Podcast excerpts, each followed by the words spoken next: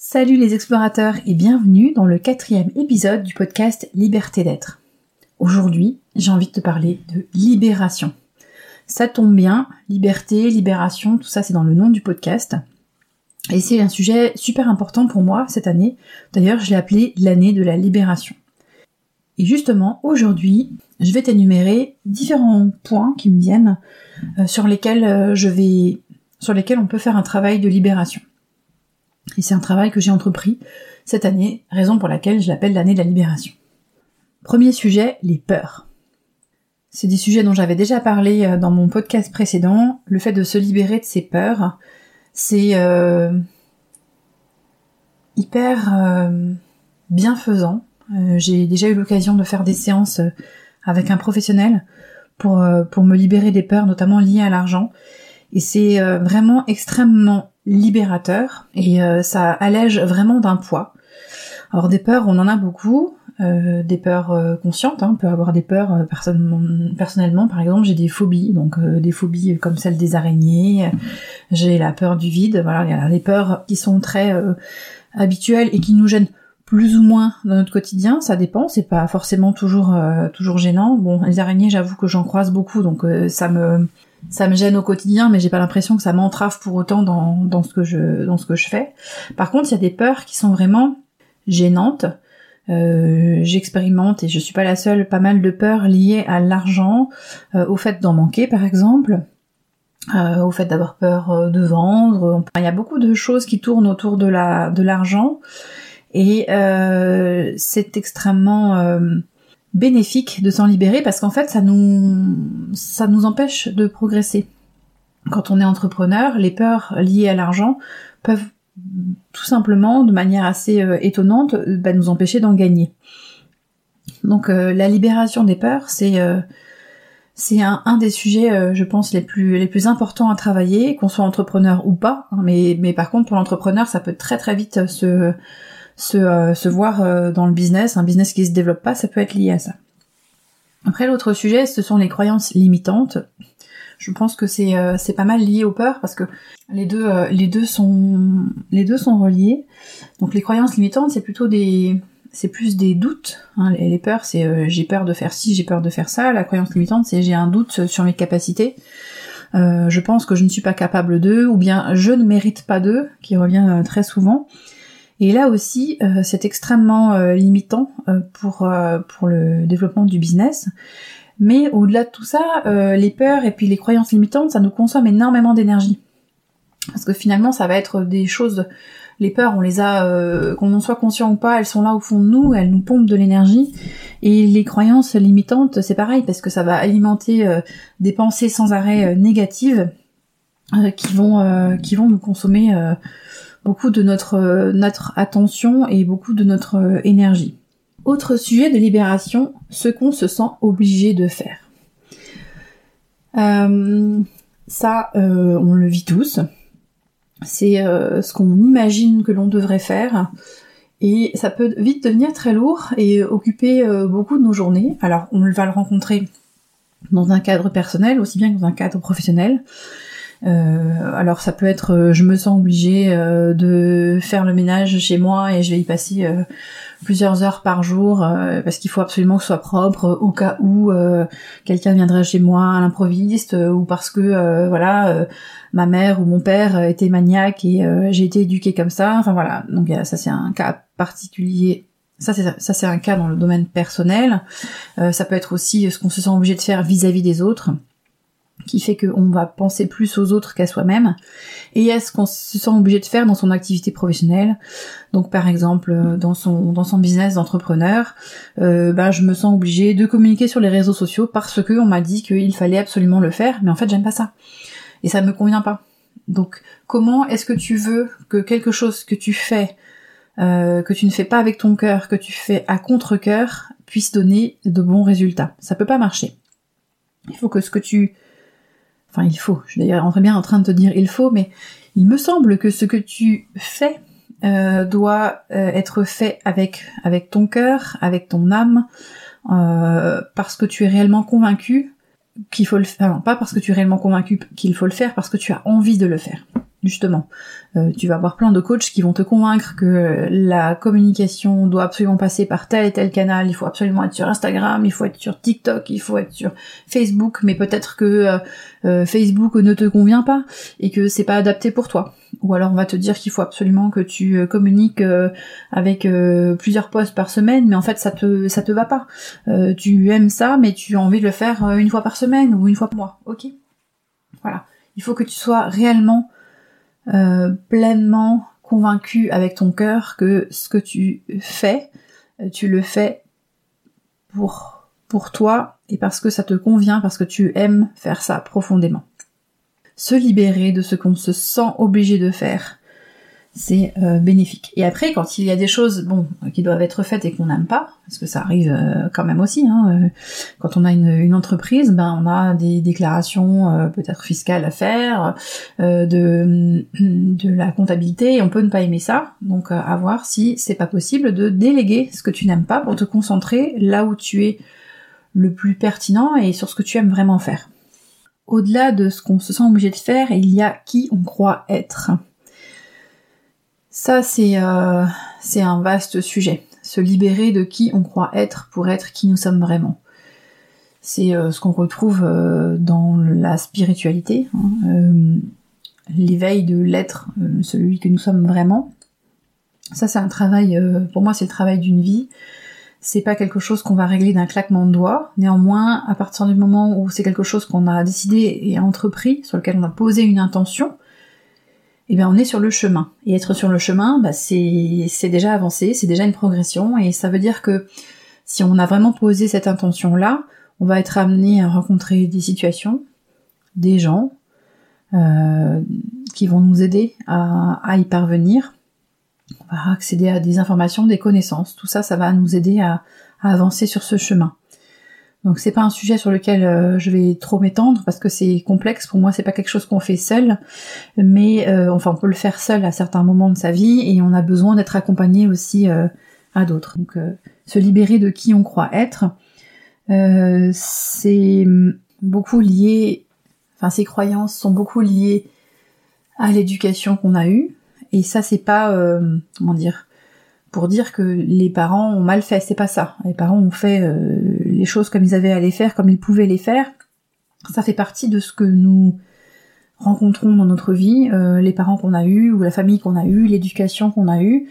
Et avec ça, eh ben, euh, on est, on a un certain, on part avec un certain bagage, et on a ensuite un travail à faire pour apprendre à se libérer de, de toutes ces, de toutes ces choses qui ne sont pas réellement nous. Et ça, on doit tous le faire, on le vit tous. C'est pas le but n'est pas de dire que nos parents sont sont mauvais, euh, qu'ils ont mal fait. De toute façon, même si on essaye de faire autrement avec nos enfants, de toute manière, on va leur euh, transmettre euh, aussi des croyances qui sont les nôtres. Et ensuite à eux, lorsqu'ils seront plus grands, de faire le choix de, de se libérer de ce qui n'est pas eux ou pas.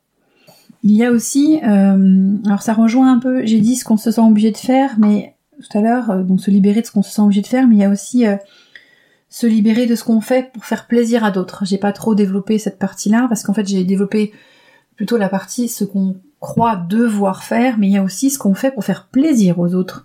Euh, et là, ça peut rejoindre les parents, hein, par exemple. J'ai choisi de faire de faire telles études parce que mes parents avaient envie que je fasse ça, ou ou je je fais je choisis de faire telle ou telle action parce que euh, ça va faire plaisir à, je sais pas, à mon conjoint, à ma conjointe, euh, à mes enfants. Euh, mais ce sont des choses. Euh, là, je parle pas d'aller d'aller faire peut-être une sortie au ciné pour faire plaisir à ses enfants.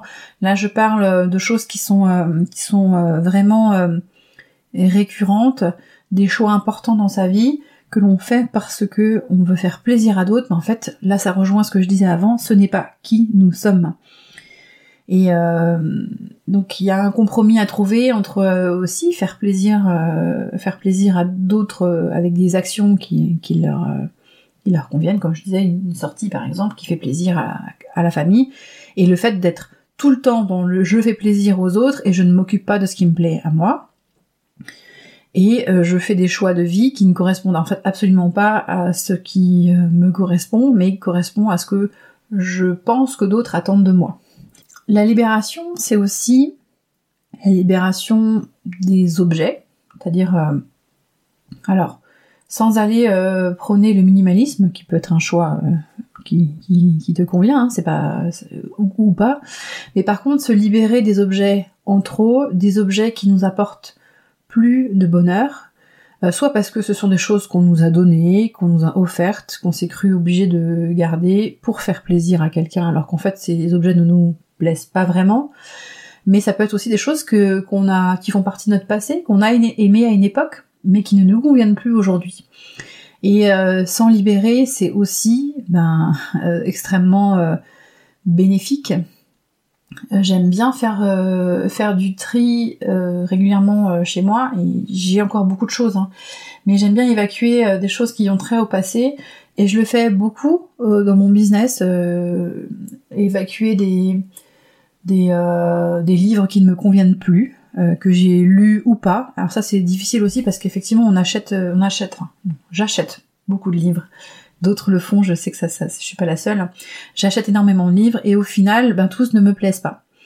Et pendant longtemps, j'étais dans une croyance qui était que euh, transmise euh, par euh, par mes parents et mon père en particulier, qui était que ben non, mais les livres ça se jette pas les livres, c'est la connaissance. Il faut surtout pas les jeter, il faut pas les éliminer, etc. C'est mal.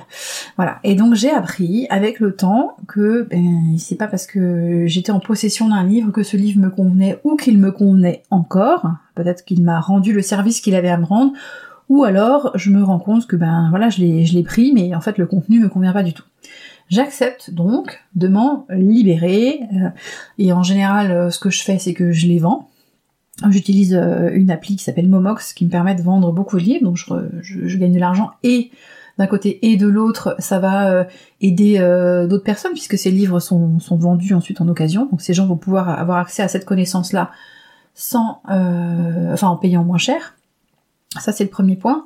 Et le deuxième, c'est que ben, quand ça ne peut pas être vendu parce qu'ils ne prennent pas tous les livres, ils en prennent beaucoup mais pas tous bien parfois je les donne euh, et quand c'est pas possible, eh ben je les jette et j'ai accepté de faire ça. Un livre de toute façon, il y en a, ce, n'est qu'une impression sur papier. On n'est plus à l'époque où il n'y avait que les livres papier. Hein. Maintenant, on a tous ces livres existent de toute façon dans des versions numériques. Il existe dans de nombreux exemplaires papier. C'est pas parce qu'il y en a un d'entre eux qui est jeté que voilà, c'est la fin du monde. Donc, dans la mesure du possible, j'essaye de lui donner euh, une seconde vie chaque fois que c'est possible. Ça arrive pour quelques livres, heureusement rares, pour lesquels je ne peux pas le faire, et bien dans ce cas maintenant c'est plus d'état d'âme, tant pis, je les, je m'en débarrasse. Bon ça c'est pour les livres, mais c'est vrai pour plein d'objets et des objets qui ont euh, euh, euh, été bons pour nous à une époque, qui nous ont apporté du bonheur et qui ne nous mettent plus en joie, pour reprendre l'expression de Marie Kondo. Et en fait tous ces objets finalement ils portent des énergies négatives autour de nous s'ils ne nous plaisent plus, et je pense que ça nous ça affaiblit notre énergie, ça nous fait pas du bien, et après on vit pas dans un environnement où on se sent bien. Donc euh, je trouve que c'est important de vivre dans un environnement où les objets autour de nous nous mettent en joie, et ça fait penser que ce que je vais faire après l'enregistrement de cet épisode, c'est ranger mon bureau. Je le fais régulièrement, et là il y a de nouveau des choses qui sont accumulées, et euh, je pense que je vais pas pouvoir faire un travail euh, efficace si je reste avec cette pile de paperasse. Donc prochain objectif, ranger mon bureau. Voilà, donc se libérer des objets que l'on a qui ne nous mettent plus en joie, euh, c'est une autre forme de libération. Et j'en arrive au dernier point, c'est accepter de se libérer des personnes. Alors ça, je comprends que ce soit plus difficile. Alors, il y a des personnes franchement toxiques, mais c'est pas forcément euh, forcément ça. C'est-à-dire que accepter qu'il y a des gens qui font un passage dans notre vie pendant un certain temps et que à un moment on ne se convient plus l'un l'autre. En général, ça marche dans les deux sens. Euh, alors ça peut être euh, des amis, ça peut être des amis, par exemple, effectivement, avec lesquels ben euh, on a passé un certain nombre d'années en très bonne entente. On s'est, on a passé un bon moment, enfin deux bons moments ensemble. On s'est apporté mutuellement, on s'est nourri, enrichi. Et un jour, ce n'est plus le cas. Ces gens-là n'étaient pas destinés à traverser la totalité de notre vie avec nous. Ils étaient censés être là pour une partie et nous pour eux, bien sûr. Hein, ça marche dans les deux sens, comme je disais. Je sais que c'est pas facile parce que il peut y avoir l'attachement bien sûr qui reste, mais à un moment c'est plus bénéfique. Et je pense que ce sont des choses qui étaient écrites, hein, qu'on devait rencontrer ces âmes-là dans notre vie et qu'on avait un certain nombre de choses sur lesquelles on allait avancer de concert, euh, un certain nombre de points sur lesquels on allait progresser ensemble, et puis un jour c'est fini. Et il faut accepter de laisser cette relation partir. C'est vrai aussi pour les relations amoureuses. Euh, beaucoup beaucoup de gens l'expérimentent hein, euh, aujourd'hui, pas forcément à travers de la de la rupture brutale avec dispute, etc. ou tromperie, tout simplement des gens qui sont faits pour être ensemble un certain temps et puis un jour ils ne le sont plus et ils s'éloignent progressivement. Et c'est très difficile, bien sûr, de, de faire une croix sur une relation amoureuse, surtout si en plus bah, il y a des enfants et des biens partagés, etc. Mais pour autant, ça peut être un passage, un passage nécessaire pour aller vers autre chose, une nouvelle partie de notre vie. Et puis, ça peut être aussi bien sûr le cas dans un cadre professionnel, des gens avec lesquels on a travaillé et avec qui à un moment c'est plus c'est plus adapté de continuer. Et euh, là aussi, euh, voilà, ce sont les choses les plus difficiles à faire. Hein. C'est plus difficile de se libérer d'une relation euh, avec quelqu'un que de se libérer d'un livre en trop, évidemment.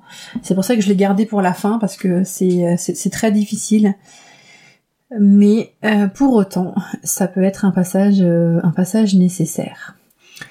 Voilà donc euh, mon point de vue sur la libération aujourd'hui et euh, donc c'est ce que un travail que j'ai prévu de mon côté pour cette année. Je travaille euh, sur sur à peu près tous ces tous ces points cette année et, d'autres encore certainement à voir et si si tu es dans cette démarche là aussi, mais écoute, je te souhaite beaucoup de courage parce que dans les choses que j'ai citées, il y en a qui sont plus difficiles que d'autres mais sache que ça apporte énormément de bienfaits et ça te permet de faire vraiment un bon, euh, un en avant, même plusieurs. Donc courage et si tu as besoin d'en discuter, eh bien tu viens me trouver et on en parlera. Allez, bonne journée et à bientôt